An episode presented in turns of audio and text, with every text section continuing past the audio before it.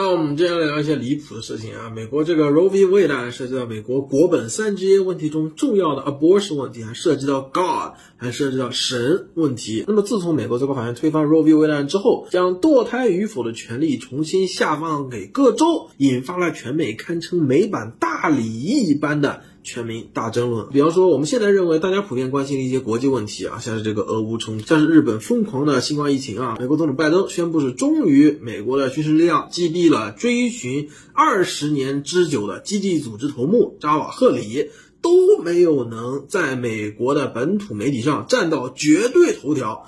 绝对头条一直都是最高法院推翻 Roe v. Wade 之后引发全美各地各州。立法的一系列奇葩问题。那么今天我们就来聊一些这些奇葩问题到底都有些什么。首先有一个问题啊，其实各国世界各国啊，对于到底怀孕的人他身体里的胚胎算不算人类，其实法律上、普通民众的视野里、宗教界人士的视野里，可能是三个完全不同看法。结果也完全不同的问题，在这一点上呢，其实引用这个生物伦理学比较著名的一篇文章，普林斯顿大学的一个大哥写的啊，在一九九九年写了一篇文章，说人类他的生命到底从一个什么时间开始，应当就是一个严格的科学问题。除了人类胚胎学家有权回答这个问题之外，当初占据了美国舆论场，天天发表他们自己意见的，philosopher 哲学家、生物伦理学家、什么神学家、政客，还有 X 光的技师、电影明星。妇产科和妇科的医生都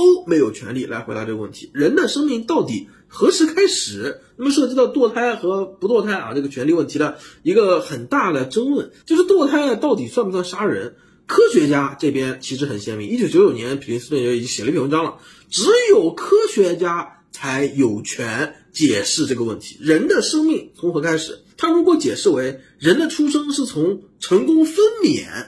开始的话，那么胚胎时期人就不应该算人啊。那么科学家这么说，神学家就非常不开心了。你科学算哪根葱？你科学近代科学影响人类社会，大家开始听你科学家说什么？才几百年啊！当初搞宗教裁判所的时候，那一个个都是要上火星架的。我神学才是主宰了往前更长时间，到底堕胎算不算杀人这个问题，我们才是核心。所以说你们什么科学家根本不懂的，搞不好之后几十年你们有什么心理研究，现在的这些研究你们要推翻，所以呢没有一个稳定的答案。我们神学家可是有非常稳定的答案的。那么讲这个话是不是神学家就那么的一致呢？当然不是，大家都信神，你信的哪个神？你信的是同一个神，你是什么教派？你同一个教派，你哪个教区？你总可以继续往下分的嘛。举个例子，比方说啊，在这个问题上，以色列就专门的学者，我估计也是不知道哪里生得到经费写这种文章，说从以色列的视角来看，到底胚胎算不算人？得出答案的一个是社会认为啊，在这个胎儿已经是怀孕后期的时候，那应该被认为是人了。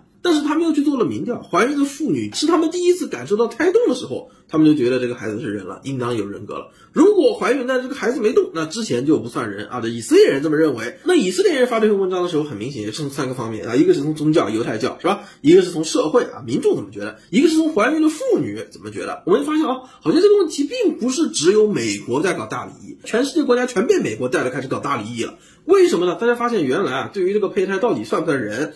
胚胎时期、胎儿时期的人有没有人权这个问题，其实涉及到很多切实的社会福利啊。我们现在开始介绍美国现在一些奇葩问题啊。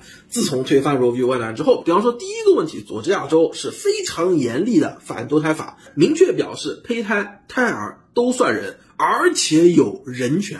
有人权的一个表现就是胎儿可以算到减税的名额里，还可以算到政府给。养孩子的家庭的财政支持问题，也就是相当于政府发奶粉钱，对吧？发奶粉钱，并且这个养孩子的家庭有税收补贴。第二个问题，如果熟悉美国啊，特别是美国投票史的朋友们，应该立马就想到一个问题啊：之前原住民是吧？美洲原住民什么时候有投票权的？黑人什么时候有投票权的？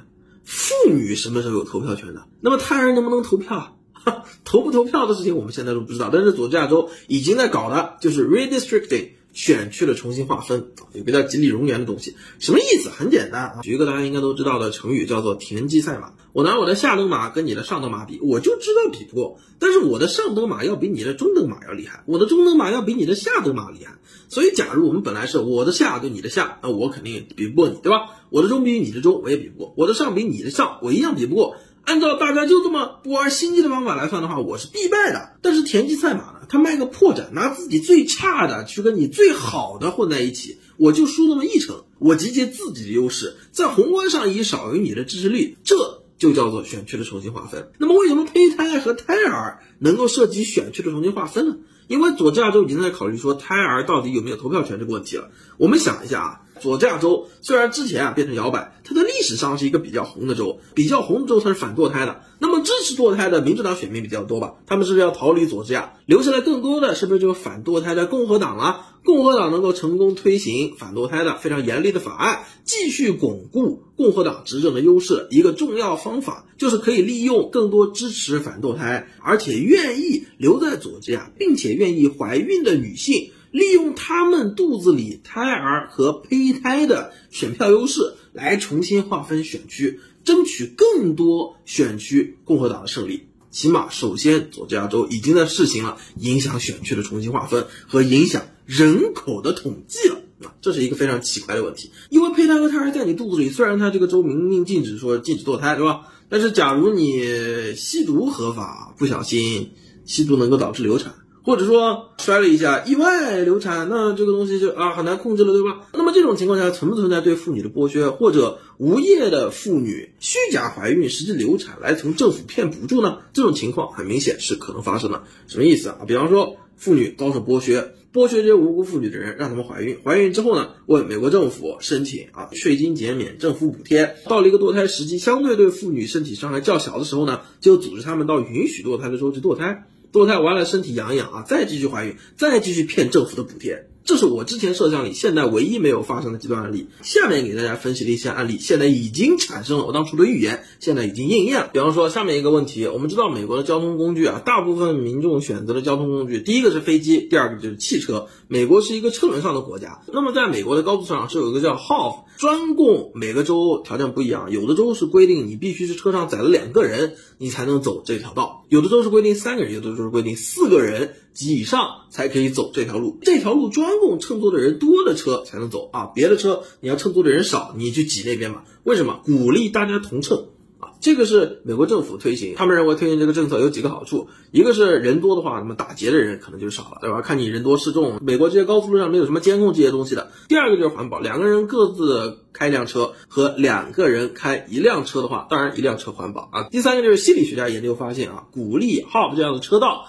能够帮助群众缓解社交的恐惧，那么减轻因为得不到社交所以导致的一个人心理的焦虑啊，心理扭曲、悲伤、抑郁的情绪。那么这个做过宏观的实验，那多人数车道跟堕不堕胎有啥关系？哎，我们想一个问题啊，怀孕的人肚子里有胚胎或者胎儿，现在佐治亚州说胎儿是享有人权的。那么当一个怀孕的人肚子里有胚胎和胎儿的时候开车，他是两个人乘车呢？还是一个人乘车，你假如就是一个人开车开在这个多人数车道上的话，罚款罚的还是比较多的。拿波士顿啊、马萨诸塞州的罚款比例来说的话，我知道的被罚过的我的朋友有两百美元到三百美元的啊，这个范围内，三百美元折合人民币一千八百人民币吧，两百美元的话就是一千二人民币左右啊，这个区间浮动大家可以想一想啊，就是因为。你在高速公路上，你人少，你走的这个人多的车道，应当说罚款的金额是比较高的。平均美国的人均收入如果算一下的话，就相当于他们平均时间一天四分之三的活是白干，是比较重的一个惩罚。还有一些那个更离谱的问题，涉及到人口的流动。因为我们知道美国的一大政治正确，其实还涉及这个种族隔离制度，对吧？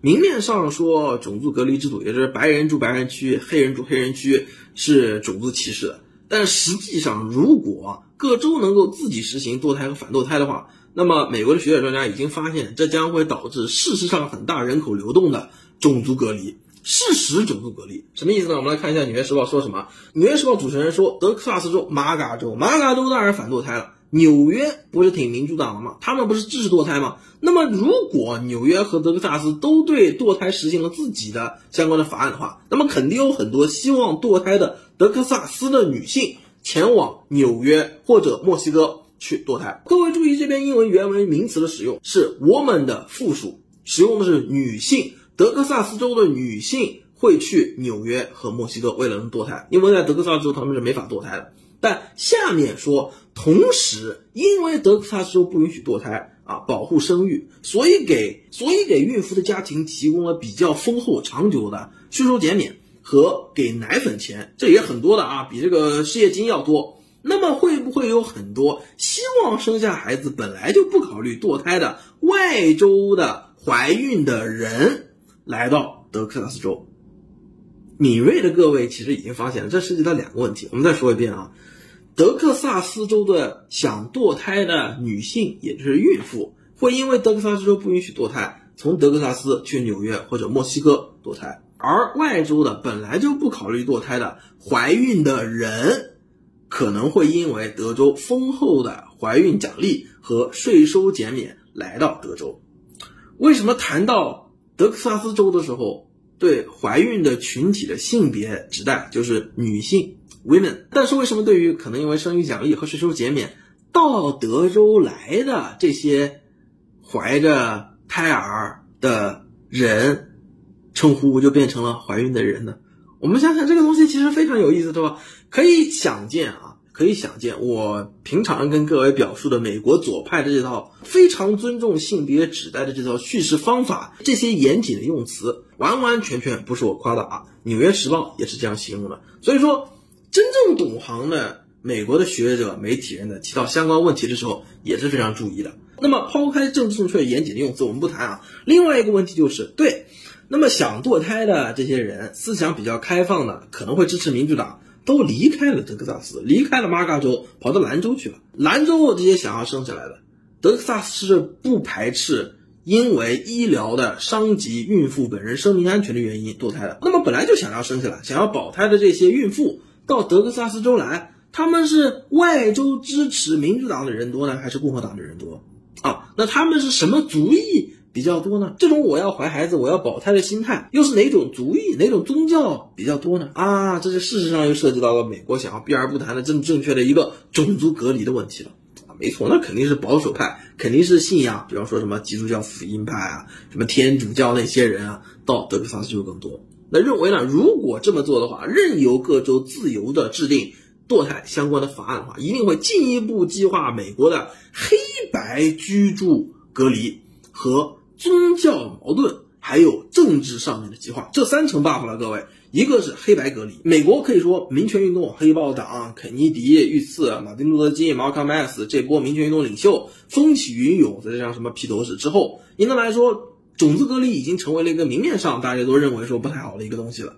但是，假如这个法案涉及美国三 G A 的国本级问题下场的话，那么能不能把这个历史的大势重新推回去呢，应该来说造成的影响。是很大的。我们想想，不光是怀孕的人或者是孕妇，他们生下来的孩子肯定受到这个影响很大了。他的妈会告诉你啊，当初为什么我要搬到这里来，是因为德克萨斯州的法案，是因为纽约州的法案啊，我只能逃离我们的家乡。我们原来是哪里哪里的，这都是因为共和党不干人事儿，所以我们背井离乡来到了这个陌生的地方，重新开始我们的生活。各位想想，这样父母或者有可能他缺少父亲的先天教育。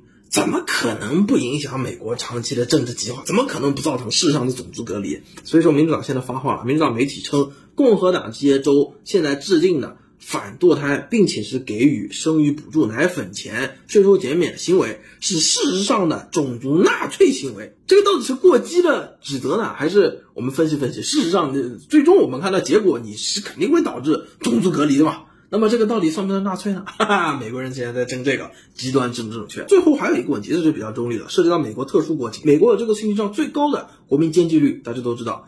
监禁为什么又跟怀不怀孩子有关系呢？我们要想到，孩子假如有了人权，那么有没有刑事豁免权？那这肚子里的孩子，你说说他能犯什么罪啊？但是他可以因为他所在怀孕的那个人的体内，而被他本身没有犯下的罪行而判刑吧？人话说就是有个怀孕的人，这个怀孕的人犯了罪判刑，那么在他肚子里的胎儿是不是实际上要为一个自己根本没有犯下的罪行去付出代价去服刑了？比方说非裔居住区一个非婚生育未成年的非裔少女怀孕了，因为没有家庭的支持，母亲离家出走，父亲酗酒，所以呢流落街头，同时孩子也抛弃了自己，只能去偷窃。单纯的偷窃财物，在美国有些州可能不涉及重罪，比方说在加州，九百五十美元以下零元购轻罪，对吧？但是闯入他人家中的行为是重罪。我们这里要问了，假如闯入他人家中窃取财物被警察抓到，坐牢的话，他肚子里的胎儿享有人权和刑事豁免权，他为什么要为自己没有犯下的罪行去服刑呢？那么反过来一种考量，我们能不能为了因为胎儿有人权，他没有犯罪，我们要把他的老妈关进去？那么涉及到他的人权侵犯，我们为了不侵犯胎儿的人权，所以他的老妈我们也不关了呢？美国的司法公正又放在何处呢？法律又到底为了什么呢？啊，所以说这一切呢，我们发现啊，美国这个 Roe v. Wade 啊，为什么它是三级 A？三级 A 国本级问题，自然有国本级的原因。我们大家一下子发现，原来推翻之后有这么多的乱七八糟事。美国美墨边境，墨西哥的黑帮往下数银三角，这么多三角区的国家，能够为了有一个难民身份，就是坐下来安营扎寨一年，生个孩子，把孩子啊。递给美国边境警卫队，然后寄希望于拜登政府比较宽松的难民政策。你不能不接受这个襁褓里的婴儿吧？接受之后，他的爹妈啊，你是不是家属能够一起成为难民啊？这些问题一定是避免不了。这些奇怪，但是现在已经涉及的实际问题了。不知道各位群众啊，群众的智慧往往是最强大的，会怎么想呢？啊会怎么想呢？啊会怎么想？